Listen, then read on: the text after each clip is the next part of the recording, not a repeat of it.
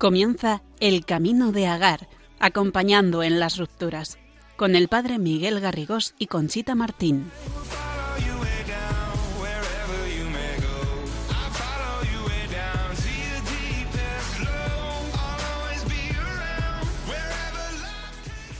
Buenas noches, queridos amigos y oyentes. La que les habla es Conchita Martín, que les saluda desde los estudios de Radio María junto a mí, como en cada programa, el padre Miguel Garrigós. Muy buenas tardes, Miguel. Muy buenas, Conchita. ¿Cómo llevas este verano? El largo y cálido verano, pues bien, con ajetreo, pero bien, contento. Muchos planes, ¿no? Sí. Bueno, pues esta noche vamos a hacer un programa muy entretenido, pero no por ello poco serio. Es más, vamos a tomárnoslo muy en serio y espero que no te asustes, Miguel, porque aquí tenemos que hablar de todos los temas, ya sabes. Y un tema importante cuando se produce una separación es muchas veces plantearnos buscar una nueva pareja. Por lo que el programa de hoy le hemos dado un título muy actual, Estoy de nuevo en el mercado.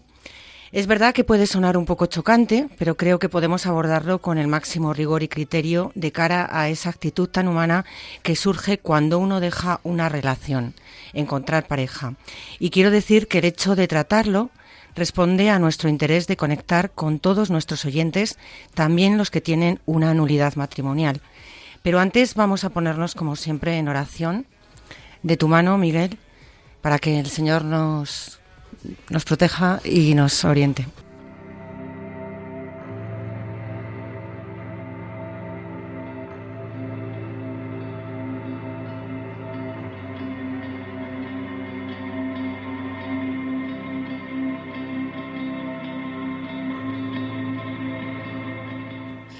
Del Evangelio según San Juan. Yo soy la verdadera vid y mi Padre es el labrador. A todo sarmiento que no da fruto en mí lo arranca y a todo el que da fruto lo poda para que dé más fruto. Vosotros ya estáis limpios por la palabra que os he hablado. Permaneced en mí y yo en vosotros.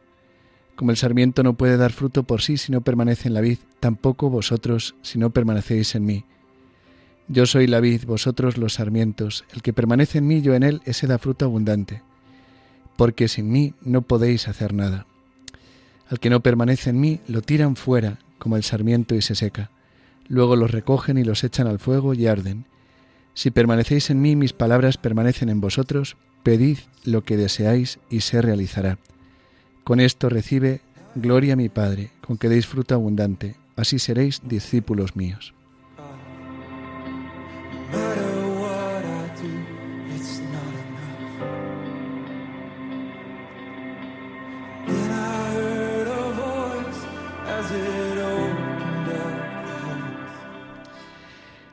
Te pedimos, Señor, que envíes sobre nosotros tu Espíritu Santo que nos ilumine, ilumina nuestro entendimiento, muéstranos cuál es tu voluntad, cuál es tu agrado, porque lo único que buscamos es abrazar tu voluntad, descubrir cuál es tu plan para nosotros, para ir al cielo, para nuestra santificación. Y por eso concédenos permanecer unidos a ti como el sarmiento a la vid, que este sea el mayor deseo siempre de nuestro corazón te lo pedimos por intercesión de nuestra Madre, la Virgen María.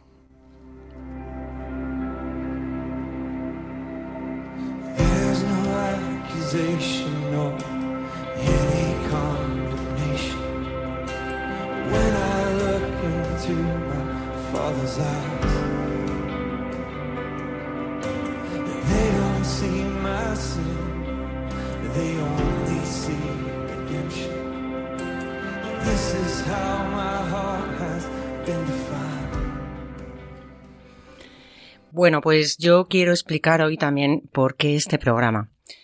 Pues porque consideramos que también es bueno reflexionar juntos sobre el celibato no escogido, ya sea temporal o no, de aquellas personas que tras una nulidad deciden libremente buscar e iniciar una nueva relación. No estamos con ello, ¿verdad Miguel?, animando a nadie a buscar pareja, No pretendemos tampoco escandalizar sobre este tema, con tema de divorcio y esas cosas, ¿no? Creo que siempre hemos dejado claro que nuestro criterio está anclado al magisterio de la Iglesia, pero sí consideramos que de cara a la posibilidad que tienen algunas personas, desde la libertad, de elegir volver a iniciar una nueva relación, pues podemos hablar, discernir, orientar, aconsejar y ver cómo encarar y encaminar ese momento desde la madurez, desde el equilibrio y la sensatez para tomar decisiones acertadas, ¿no? Y de ahí el propósito del programa. Sí, pero eso es importante, ¿no? Que como es desde el magisterio de la Iglesia, evidentemente, eh, bueno, ahora como nuestra invitada es experta en el tema, eh, veremos claro que no es lo mismo cuando una persona eh, se ha concedido la nulidad eclesiástica, está en una situación completamente distinta a una persona que sigue casada por el, sacramento del matrimonio. Esto creo que es importante para que nadie se raye, ¿no? Desde el principio del programa, dejarlo súper claro. Sí, muy importante.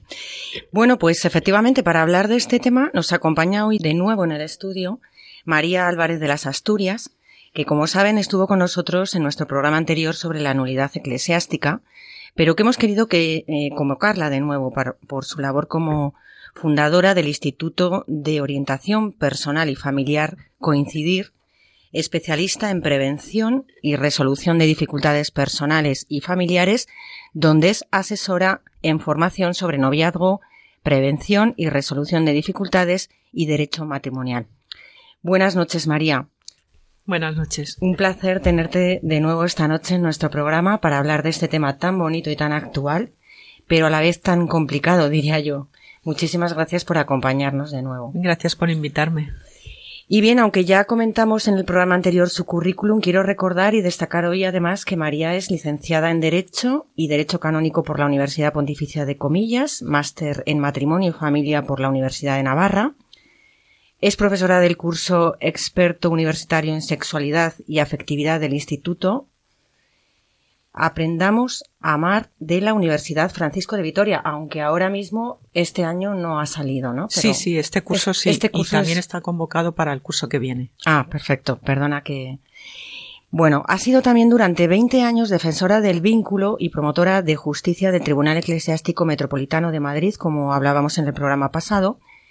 Colabora además con artículos muy interesantes sobre estos temas en la revista online Alete, Aleteia y ha escrito varios libros de entre los que destacamos Una decisión original, guía para casarse por la Iglesia, La verdad del amor humano, camino a la fe, una edición de la Universidad de Santa Cruz y Más que juntos, cómo disfrutar del matrimonio desde el sí quiero. Aunque quiero deciros que como es complicado nombrar todos sus libros, en el poco tiempo que tenemos os dejaremos un listado en nuestro perfil del Camino de Agar de Facebook porque os puedo asegurar que son extraordinarios y muy, muy recomendables, incluso de cara a este verano, por si alguna persona desea leerlos. Además, María Álvarez de Asturias colabora habitualmente con los cursos de preparación al matrimonio de la parroquia Santa María de Cana en Pozuelo de Alarcón, en Madrid. Pues bien, María, vamos a ver cómo encaramos este tema, porque para empezar me gustaría que nos contaras qué nos pasa cuando salimos de una relación. ¿Por qué si salimos tan débiles emocionalmente, tan hundidos, con una muy baja autoestima y con las heridas abiertas y a flor de piel, que nos dan además un sentimiento de pérdida y de vacío, hay personas que tienden a buscar o incluso iniciar una nueva relación. ¿Es bueno nada más salir de un fracaso matrimonial meterse en una nueva relación? ¿Por qué esa necesidad y en cuánto tiempo puede una persona estar preparada para salir con otra? ¿Cuántas cosas? ¿Cuántas cosas? Ya ves, es que sabes que luego hay poco tiempo y... Sí, lo primero que voy a pedir perdón porque como yo soy de formación jurídica, ya sabes que un abogado cuando le preguntas siempre te dice depende. Así que no hay respuestas fijas, ¿no? Estamos hablando de personas que han pasado por una, por un fracaso, por una ruptura matrimonial y que después se han enfrentado a un proceso jurídico de separación, divorcio, nulidad. Hmm. Eh, entonces, eh, hay un sentimiento de pérdida porque hay una pérdida. Es un proyecto de vida en el que ambos se han comprometido a, vivir una vida en el amor que, se ve frustrado. Y esto, claro, provoca eh, un sentimiento de pérdida muy grande. Eh, el miedo al futuro. ¿Qué va a pasar a partir de ahora? eh, afrontar todos los aspectos que no son solamente jurídicos, porque la atención a las rupturas matrimoniales hasta ahora ha sido muy estrictamente jurídica. Bueno, pues te separas, tomas medidas económicas, medidas de custodia de los niños y ya. Efectivamente. Y también en la iglesia. Eh, ahora estamos eh, también muy espoleados por el Papa Francisco, ¿no? Pensando en cómo hay que acompañar a las personas que están en situación de ruptura matrimonial y post-ruptura. Pero hasta ahora la, respuesta era eh, preferentemente jurídica. El proceso jurídico puede dar lo que puede dar, que es relativamente poco, porque además de la respuesta jurídica, que es importante, porque si una persona va a un tribunal eclesiástico a que la Iglesia le diga si ese matrimonio es válido o no para poder vivir el resto de su vida conforme al magisterio de la Iglesia, pues no es lo mismo eh, tener un matrimonio fracasado pero que es válido que, un que una unión fracasada pero que es nula. Puedes afrontar la vida de distinta forma, ¿no? Bien, esta respuesta jurídica que tiene eh, sus efectos sacramentales y de conciencia es importante, pero no es suficiente, porque además tenemos los aspectos emocionales, los aspectos psicológicos, los aspectos espirituales, los aspectos morales, y todo esto hay que acompañarlo. Así que lo que dices, salimos mal, lógicamente salimos mal, salimos tocados, y es un momento de un desvalimiento muy grande.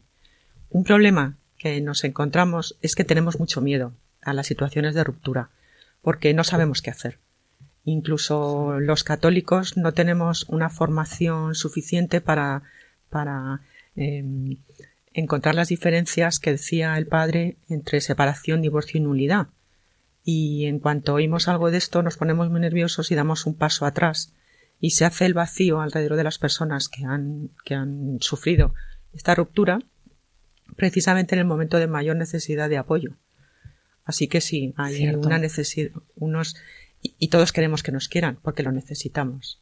Entonces. En esto, María, sí que es verdad lo que decías que el Papa Francisco está insistiendo muchísimo, ¿verdad? Como en este carácter pastoral de la misma pastoral judicial, ¿no? Y emplear esta palabra, ¿no? Pastoral judicial, no son como... Me encanta. No son como unos abogados que fríamente diseccionan, ¿no? Como unas personas o unos cadáveres de matrimonio, sino este acento en lo pastoral, ¿verdad? Cuando se está tratando a las personas, siempre se tiene muy presente, ¿no? Como la, la salvación de su alma, su bien, y es cierto, ¿no? Que es como un poco un cambio de mentalidad, pero yo creo que muy bonito, ¿no? Como eh, atenderlo así. Me parece que el Papa lo que ha conseguido es que el común de fieles eh, nos hagamos más conscientes de que esto es el fin de un proceso jurídico, porque los canonistas, eh, por lo menos en mi experiencia, sí lo tenemos claro y, usamos esta expresión que tú has usado de pastoral judicial, que me encanta oírlo en alguien que no está en tribunales. Sí, sí. Sí, pero es que si no nos podemos perder de vista, ¿no? Por lo que dices, ¿no? Que es como, vale, yo declaro, ¿no? El tribunal declara nulo o válido y que te parta un rayo. Esto nunca es Claro, pero lo que me preguntaba Conchita, ¿en qué situación sales? Pues recuerdo una chica que llamó, eh, primero llamó un chico y vino, eh, pidió una cita de orientación familiar, le atendí yo y entonces, bueno, él me decía que, que, que pasaba de volver con su mujer porque había encontrado otra persona y que estaba más contento con la otra persona y ya está.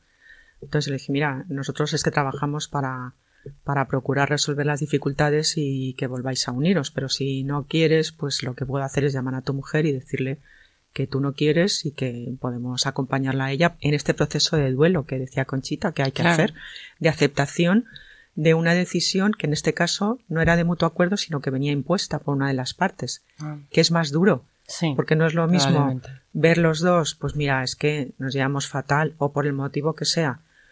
Es mejor que nos separemos, que es una decisión compartida, que una decisión impuesta por la otra parte. Que incluso además te suele sorprender. Entonces es mucho más complicado hacer ese, mm. ese trabajo de procesarlo, admitirlo y hacer el mucho más duro. Entonces, bueno, a la chica se le estuvo acompañando mm, para que hiciera este proceso y otra vez volvió a llamar. Y yo le dije al orientador que trabajaba conmigo, le dije, yo creo que es para ti porque tú la estás ayudando a ella. No, no, no, que, quiere hablar contigo. Y vino a decirme que había ido a la parroquia y porque su marido había iniciado un proceso de declaración de nulidad y que el párroco le dijo, que ha dicho Miguel, pues si te dan la nulidad, pues ya está. Y cuando me lo contaba, lloraba cada vez más por la incomprensión de todos estos aspectos que decimos.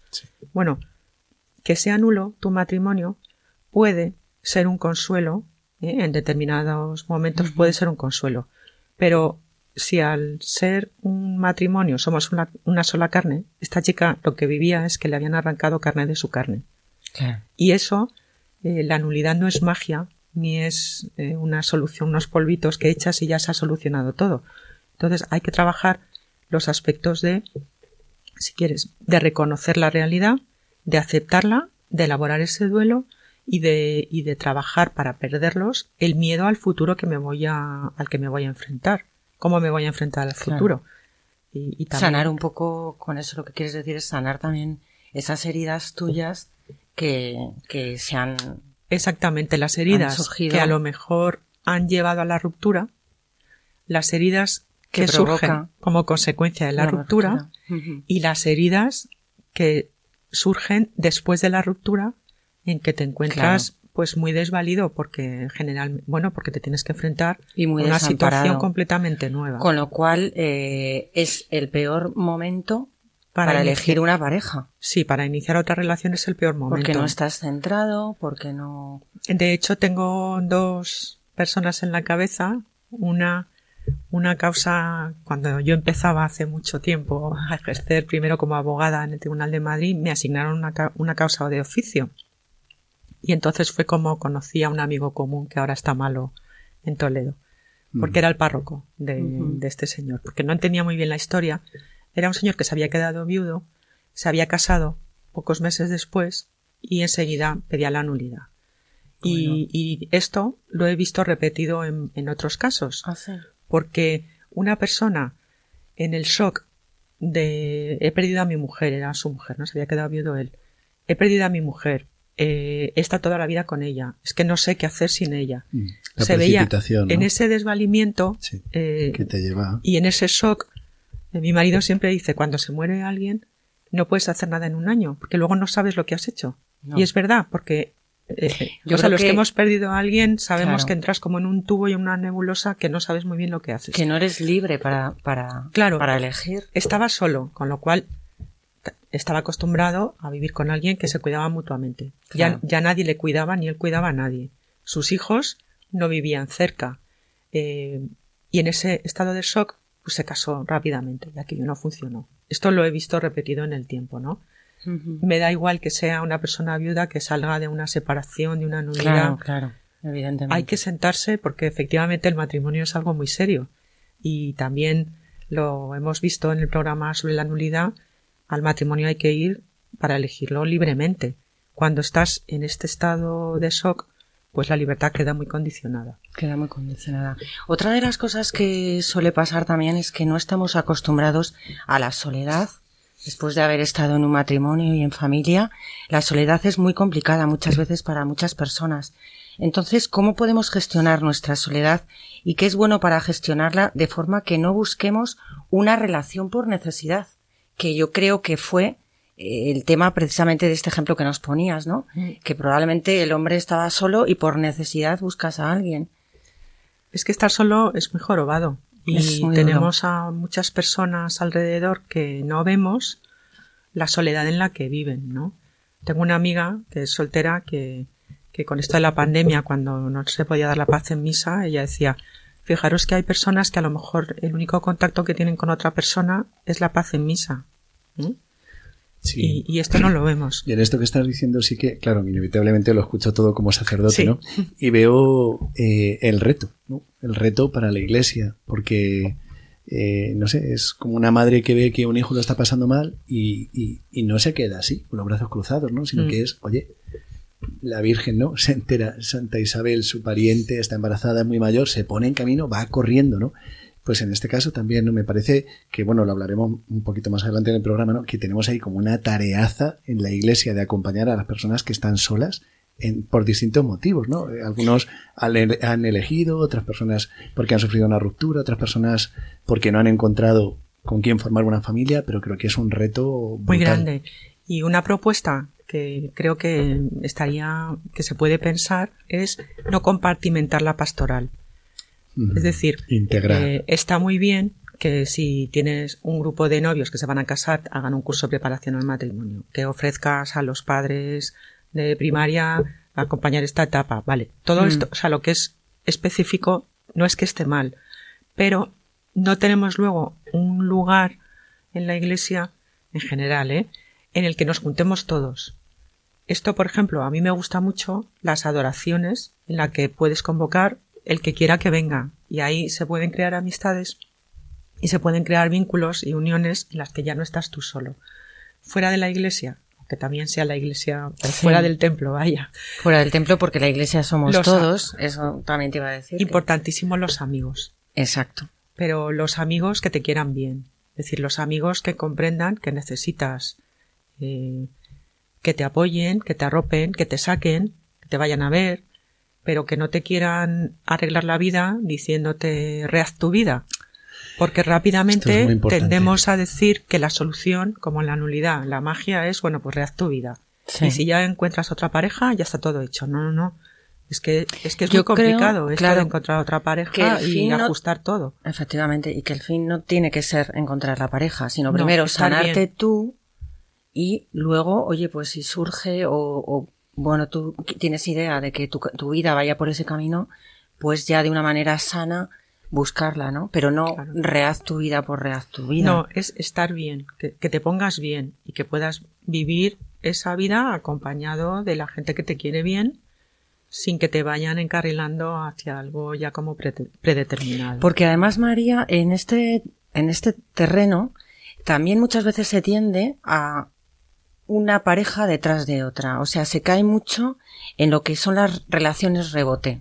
Ahora tengo una pareja, ahora tengo otra, esta no me ha ido bien, ahora, claro, eso también, eh, qué situación te está dejando a ti también en el alma, ¿no? ¿Cómo estás enfrentando? ¿Puedes explicar un poco lo que es esto? Pero es lo que hemos dicho, que sales, sales de una relación que ha ido mal, sales con muchas heridas y desde esas carencias de heridas no resueltas y no curadas, entablas una relación buscando compensar esas carencias. Eso no sale bien, tienes más heridas porque encima de las que ya tenías vienen las heridas de esta nueva relación y sales de ahí y buscas otra vez cada vez vas a buscar más la compensación y son relaciones que no son de tú a tú porque tú estás en una situación de debilidad frente a la otra persona. Entonces, primero por eso, ponerte, ponerte tú bien para después poder entablar una relación. Porque es, una sensación, como, claro, como de estar incompleto, ¿no? Entonces necesito a toda costa y es como un poco compulsivo, ¿no? Y luego creo que esto, eh, que estamos en la radio de la Virgen, ¿no?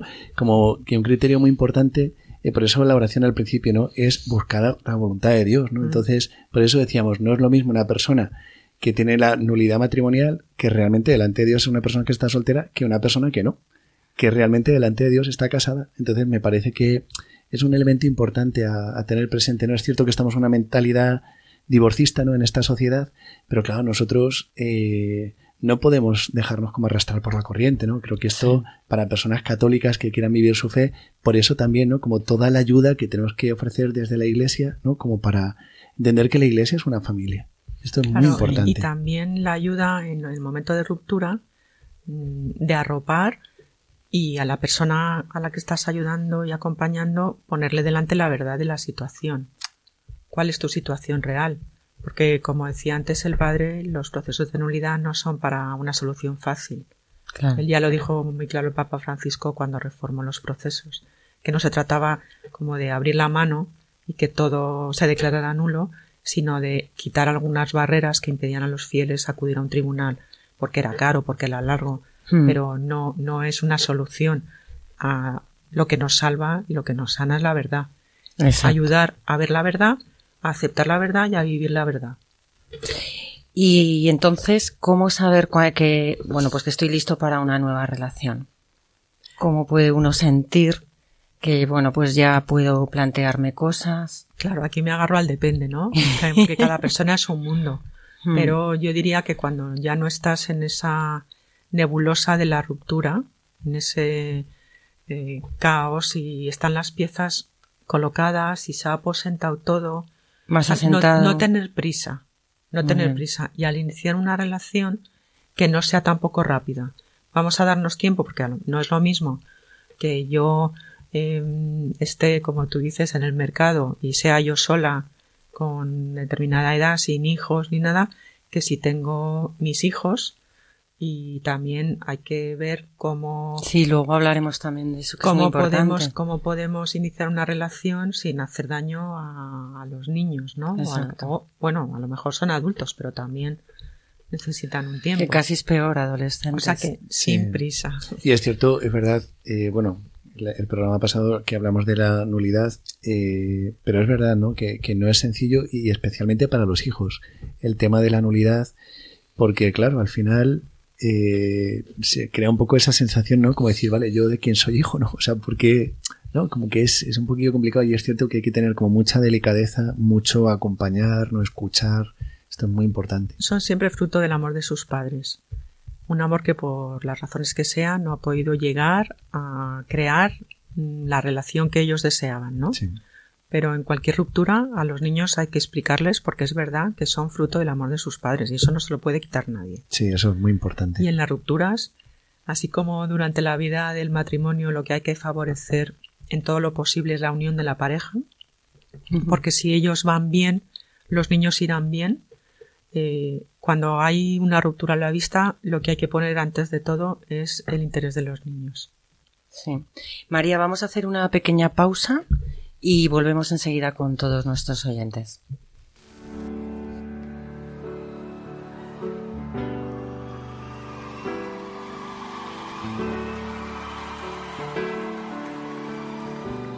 Spend all your time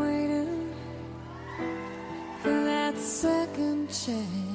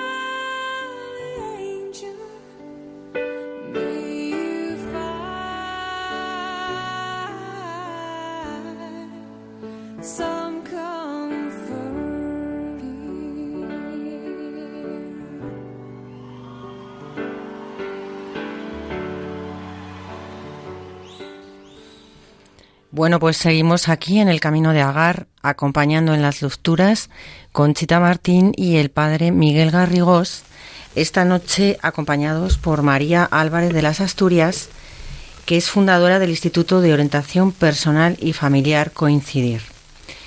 Pues María, muy interesante lo que hablábamos de los hijos, me parece muy importante este tema, entonces vamos a continuar por ahí. En el caso de que tengamos hijos, bueno, las cosas se complican mucho más porque ellos son muy reacios muchas veces como, bueno, esto es un, un primer tema, pero ahora sacaremos otros.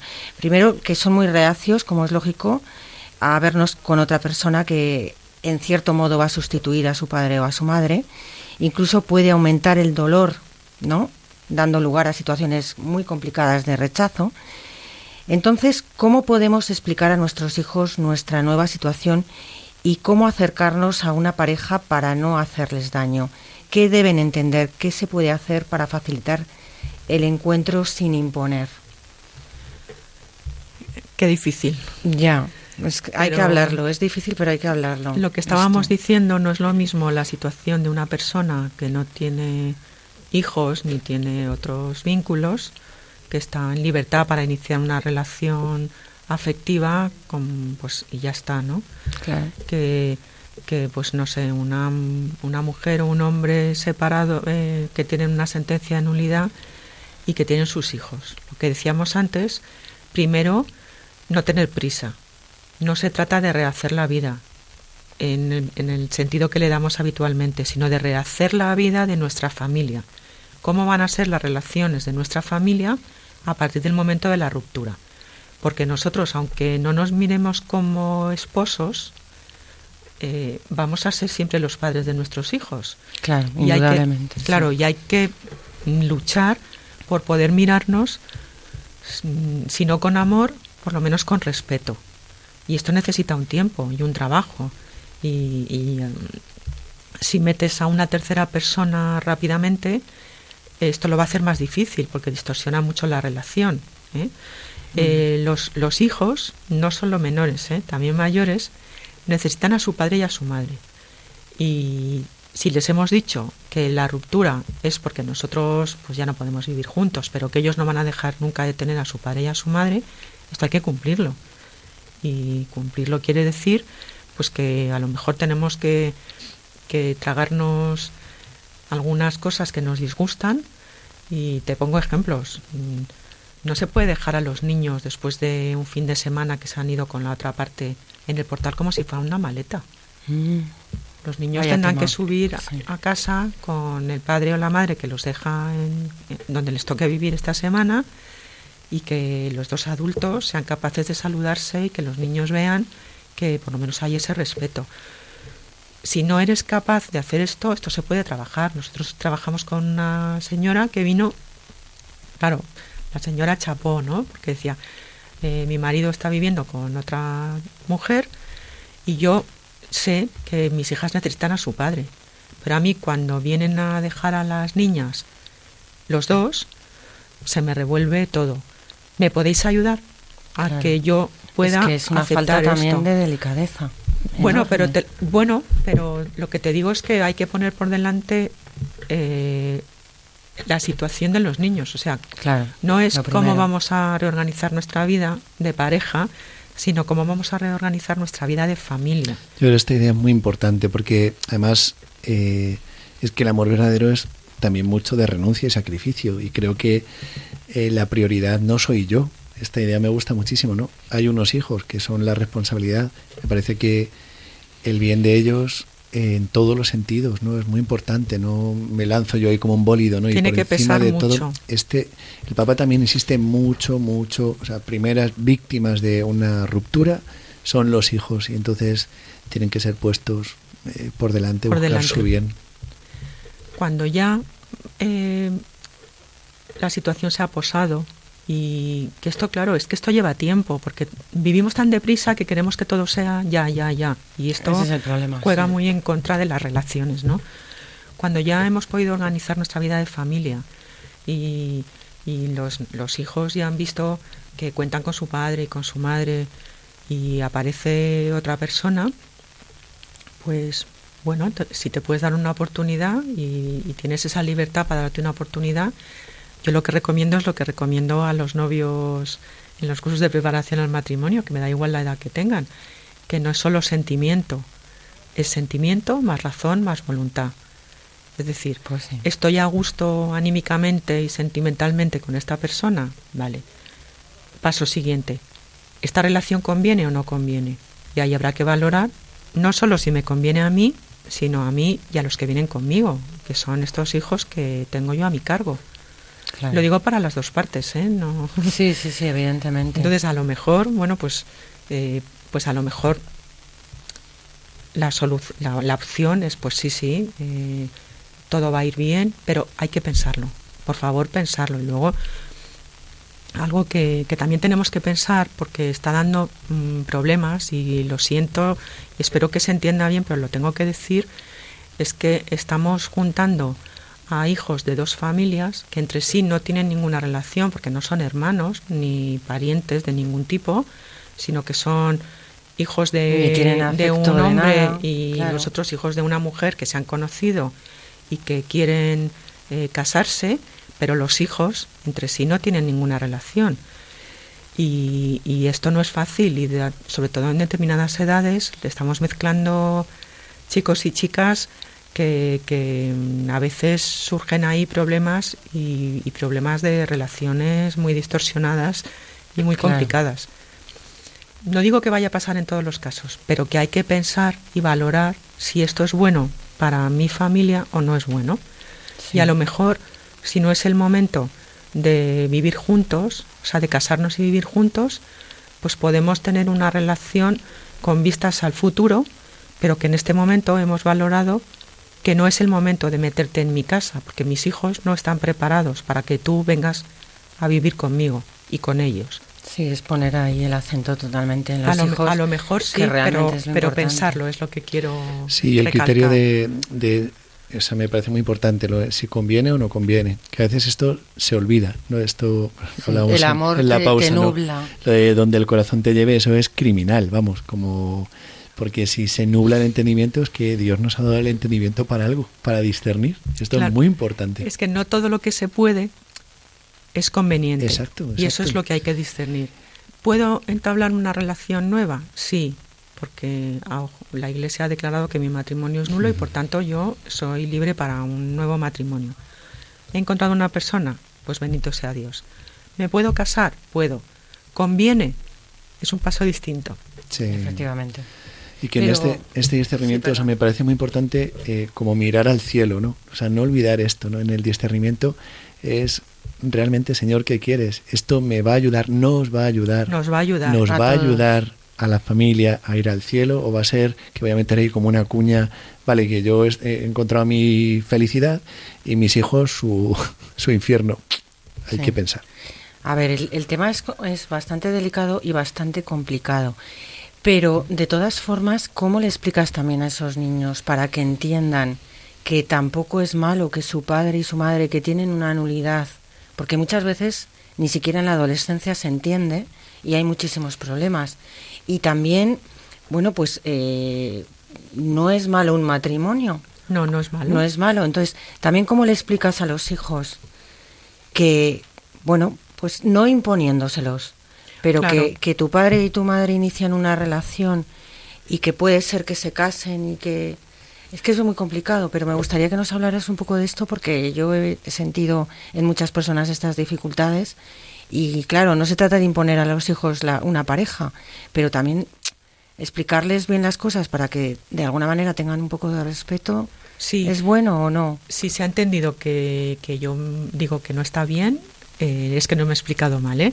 Lo que eh, lo que digo es que una vez que tú puedes entablar una relación con vistas a casarte con otra persona, eh, pues qué bueno si has encontrado a otra persona. Pero les digo lo mismo que les digo a los novios que se van a casar por primera vez en los cursos de preparación al matrimonio. No solo es sentimiento, sino también razón. Una vez que veis que estáis a gusto juntos, pasadlo por la cabeza y ved si conviene o no conviene esta relación. Si os hace crecer o no os hace crecer. Si es el momento o no es el momento. Pues a una persona que quiere eh, rehacer su vida en este sentido de tener un nuevo matrimonio, le diría lo mismo. No es solo el sentimiento, es que he encontrado la felicidad ahora. Bueno, muy bien, pero ahora mete la cabeza también y piensa, ¿es buen momento o no es buen momento? ¿Es bueno para mí y para mi familia, que son tus hijos? Pero es que a veces los hijos también se enfrentan. Bueno, lo- el Cuando- enfrentamiento cuando en la estás haciendo adolescencia algo es, bien. es normal, porque la adolescencia es el momento de poner a prueba todo lo que tus padres te han contado y que tú cuando eres niño aceptas porque viene de tus padres. Es el momento de salir de casa, en el sentido de salir al mundo, y los demás se van a enfrentar a lo que tú has aprendido en tu casa. Y ahí tienes que encontrar tú las respuestas y asumir tú personalmente lo que tus padres te han transmitido. Entonces a veces la rebeldía de la adolescencia no es que no estén de acuerdo, sino que están en, el, en ese salir al mundo que les cuesta un esfuerzo porque tienen que defender lo que ellos creen y lo que ellos son frente a lo que les cuestionan pues los amigos, las pandillas, los mm, compañeros. Y, y si les estás planteando un, un noviazgo bonito, bueno, que, que es sano con e- todas estas va- valoraciones que, que nos has dicho que, que hay que pensar, eh, ¿se lo impones? Bueno, mm, volvemos otra vez a lo que hemos dicho antes del tiempo. es que siempre se no es lo mismo la precipitación de eh, como soy mujer pues voy a decir tu padre y yo no pero me vale igual al revés que nadie Sí. lo interprete mal No, está claro. bueno tu padre y yo nos hemos separado y a partir de ahora pues las cosas van a ser así vais a vivir aquí allá pero vais a contar con los dos y muy poco tiempo después de la ruptura que aparezca otra persona les va a costar mucho entender que no está suplantando a la figura del progenitor. Si tú les puedes explicar que has encontrado a otra persona y tomarte tu tiempo, ellos podrán ir asimilando poco a poco. Que va a haber rebeldía, yo creo que es normal, porque Mm, por tú quieres, no, porque tú Ah. lo que de verdad quieres es que tu padre y tu madre estén juntos. Y los niños, fíjate que los niños se sienten muy culpables porque piensan que ellos Sí, han hecho algo causa. y han sido causa es de que papá y mamá no estén juntos. A mí la primera vez que lo vi fue en un informe de un psiquiatra en el Tribunal Eclesiástico que decía que para un niño es más traumática una separación que la pérdida de su padre y de su madre. A mí no se me ocurre nada peor si eres pequeño que quedarte huérfano. Y el psiquiatra explicaba que no. que en ese caso tú puedes hacer la elaboración de papá o mamá no están conmigo porque no pueden. Si pudieran, estarían. Y de hecho, eh, aunque no les veas, están contigo. Pero si están separados, papá o mamá, ¿por qué no vienen a estar conmigo? Eh, si quisieran, ven- vendrían. duro, sí. Entonces, si no vienen es porque yo he hecho algo para que la no diferencia vengan. entre la ausencia inevitable ¿no? y como la ausencia de alguna manera como querida.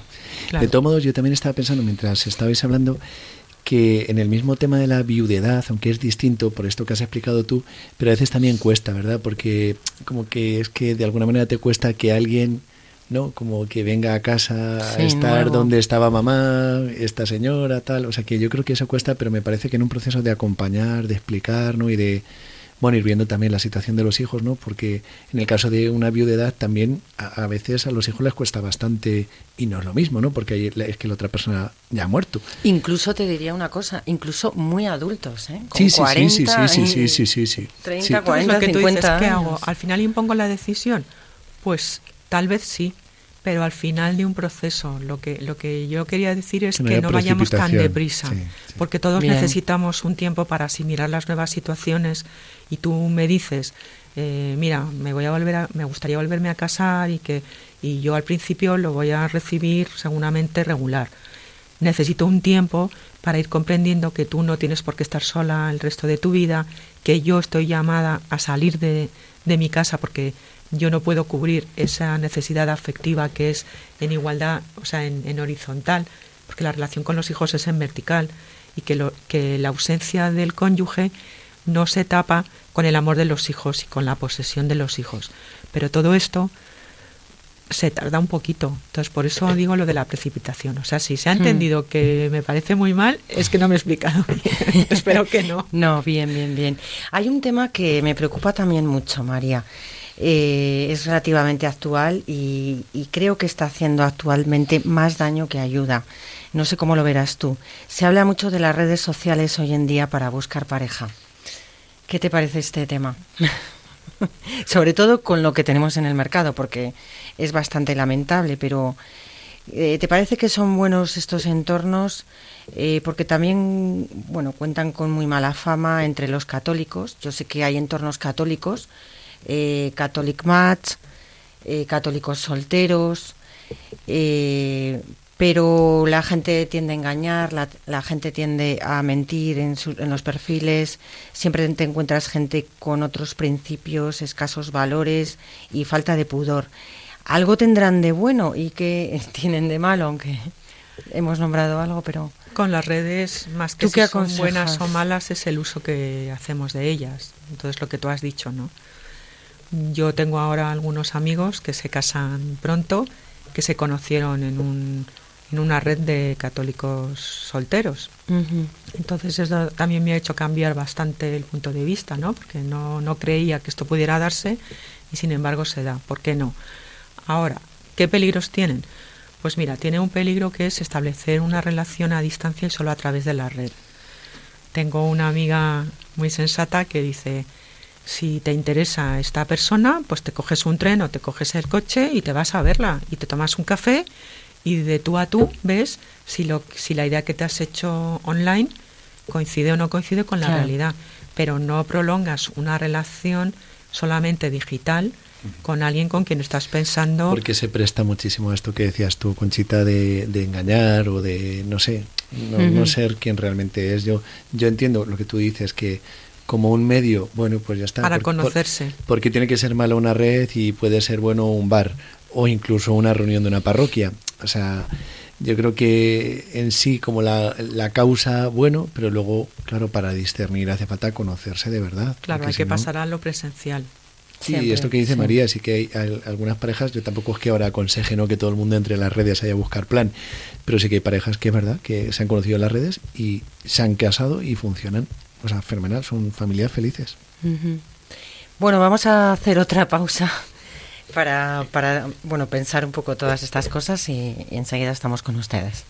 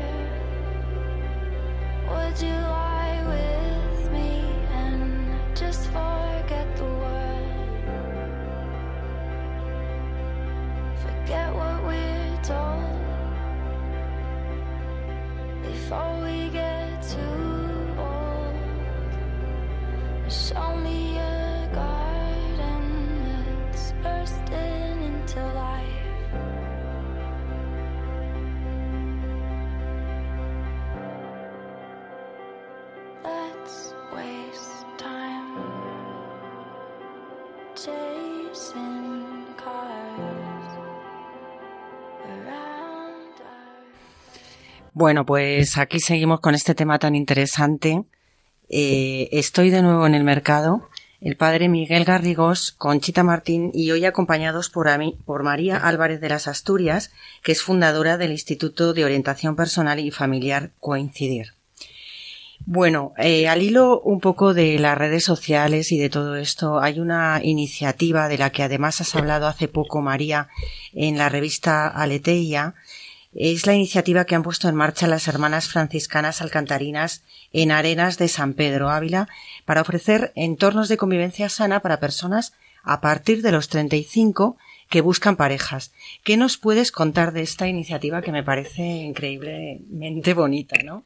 Pues las he encontrado providencialmente Sí. porque sí, porque yo tenía esa inquietud de personas solteras que tienen el deseo de formar una familia y no encuentran a la persona. Y como decíamos antes con el padre, no tenemos tampoco una atención en la iglesia para ellos, ¿no? No están en ningún grupo, en ninguna franja de edad, no caben y se encuentran muy, muy solos y muy, muy excluidos.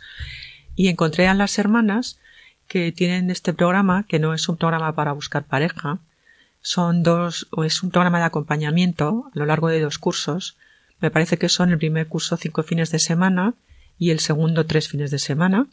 Y se reúnen, en el primero se trata de curar las heridas, las heridas afectivas, no solo de esa soledad que están viviendo las personas que acuden a este acompañamiento, las, las heridas que pueden haber venido de una ruptura, de un Disculpa, hombres y mujeres. Hombres y mujeres, tanto solteros como viudos, como que han salido de un proceso de declaración de nulidad o han salido del sacerdocio, de la vida consagrada Ah, mira. y se encuentran, bueno, pues con esa, con ese deseo de ser queridos que tenemos todos, pero no aparece la posibilidad de formar una familia, que es lo que anhelan, ¿no? Entonces me parece muy interesante porque las hermanas lo que hacen es esos primeros cinco encuentros es más afectivo, sanar heridas, trabajar la autoestima, eh, ver bien eh, qué es lo que pasa, qué deseos tenemos, que ir, ir puliendo, ir curando las heridas que podemos tener en los afectos. Y en el segundo curso, que son ya tres fines de semana a lo largo del año, eh, es más ponerse delante del Señor y ver eh, qué, quiere el Señor en nuestra vida. Y, por ejemplo, pues la hermana me decía que a lo mejor puede ser eh, ponerse al servicio de, de tus padres, de tus hermanos, pero como una opción libremente asumida, no como eres la soltera o la pequeña y te has quedado en casa, pues te toca ocuparte de lo que no nos queremos ocupar los demás, Claro. sino como una opción de vida a la luz de lo que el Señor te dice, ¿no? Sí. Entonces me parece muy bueno y porque es algo único, no conozco ningún otro, otro acompañamiento de estas características. Pero ¿y esto se hace, cuéntanos un poco, en un entorno de convivencia? sí, en- convivencias. En, la que se vive, entiendo, allí, eh, con estas otras personas y entonces también las vas conociendo. Sí, pero no se trata de buscar pareja, sino que es un entorno de convivencia con contenidos eh, que dan respuesta a las preocupaciones comunes de un grupo de personas que viven pues en una soledad entre 35 y 50 años. Quiero decir, ahí sí que es eh, esto está preparado para mí y me van a entender y los demás porque puedes hablar para los demás que también te van a entender. Si tú estás en la en tu parroquia y todo lo que oyes es vamos a rezar por las vocaciones sacerdotales, vamos a, a rezar de vez en cuando por la vocación al matrimonio. Entonces, Sí. y yo que no tengo vocación eh, de consagración religiosa, que lo he discernido y no la tengo, y me gustaría formar una familia y que solo oigo, se te ha pasado el arroz, eres muy exigente, lo rezas poco. Bueno, pues esto, Claro. eh, que hay muchas personas que lo viven, pues se junta un grupo de personas en esta misma situación que no están buscando pareja en este curso.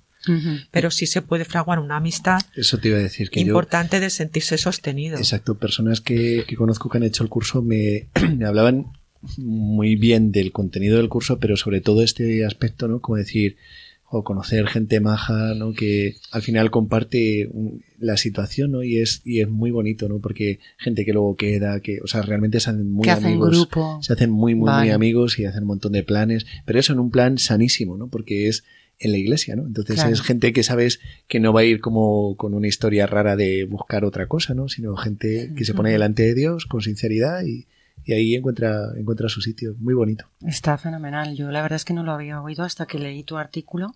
Y, ah, y otra cosa además que yo pienso que ahí también te pueden ayudar un poco a, a superar un poco lo que hoy en día llamamos el miedo al compromiso a estas edades, que parece que eres como más cauto también a, ¿no? También, mira, Creo que es importante. porque me he quedado con un poco de, de mala sensación de si no se ha entendido bien, que yo, Ah. que yo no quiero decir que, que una persona que tiene una nulidad o es viuda no se case. Lo que quiero aconsejarles es que se tomen su tiempo para hacer las cosas bien, ¿no? Pues también es un, un acompañamiento que puede servir. eh, tal vez no hace falta que sean las semanas alcantarinas, sino que ya tenemos en la, en la iglesia otros acompañamientos de ese estilo. Date un tiempo para cerrar tus heridas, para recolocar de qué situación vengo, cómo es mi situación en el futuro.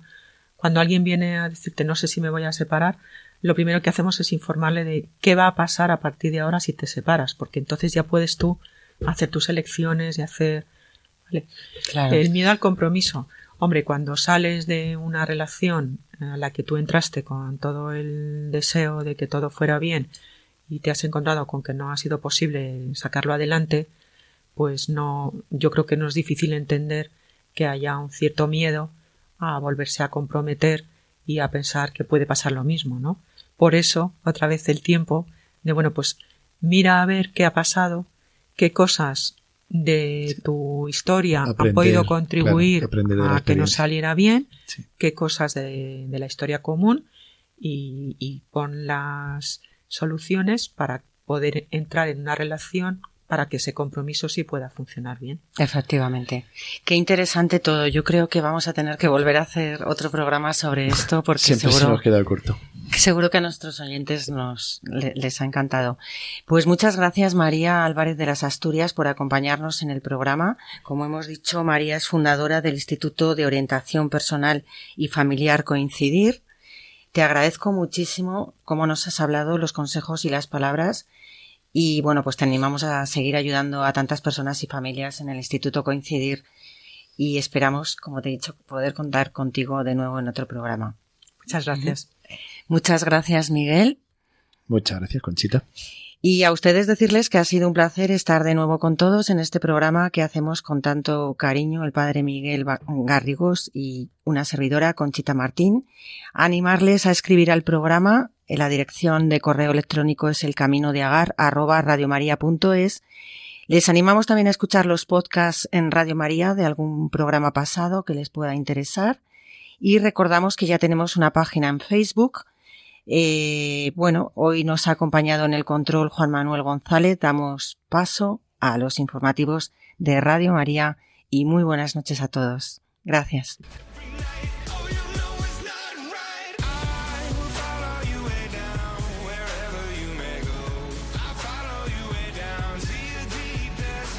Así concluye El Camino de Agar, acompañando en las rupturas, con el padre Miguel Garrigós y Conchita Martín.